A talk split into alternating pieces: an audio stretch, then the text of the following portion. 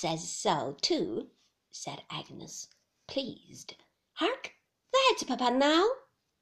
Her bright, calm face lighted up with pleasure as she went to meet him, and as they came in hand in hand, he greeted me cordially and told me I should certainly be happy under Dr. Strong, who was one of the gentlest of men. There may be some, perhaps, I don't know that there are, who abuse his kindness, said Mr. Wickfield. Never be one of those, Trotwood, in anything. He's the least suspicious of mankind, and whether that's a merit or whether it's a blemish, it deserves consideration in all dealings with the doctor, great or small.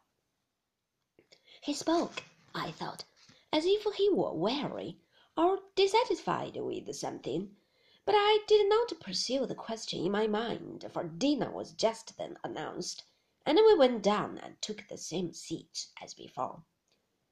We had scarcely done so when Uriah Heep put in his red head and his lank hand at the door and said, Here's Mr. Maldon begs the favour of a word, sir. I am but this moment quitted Mr. Maldon, said his master. Yes, sir, returned Uriah, but Mr. Maldon has come back and he begs the favour of a word. As he held the door open with his hand, Uriah looked at me and looked at Agnes and looked at the dishes and looked at the plate, and looked at every object in the room, I thought, yet seemed to look at nothing. He made such an appearance all the while of keeping his red eyes dutifully on his master. I beg your pardon, it's only to say, on reflection, observed a voice behind Uriah, as Uriah's head was pushed away and the speakers substituted. Pray excuse me for this intrusion. That as it seems I have no choice in the matter, the sooner I go abroad the better.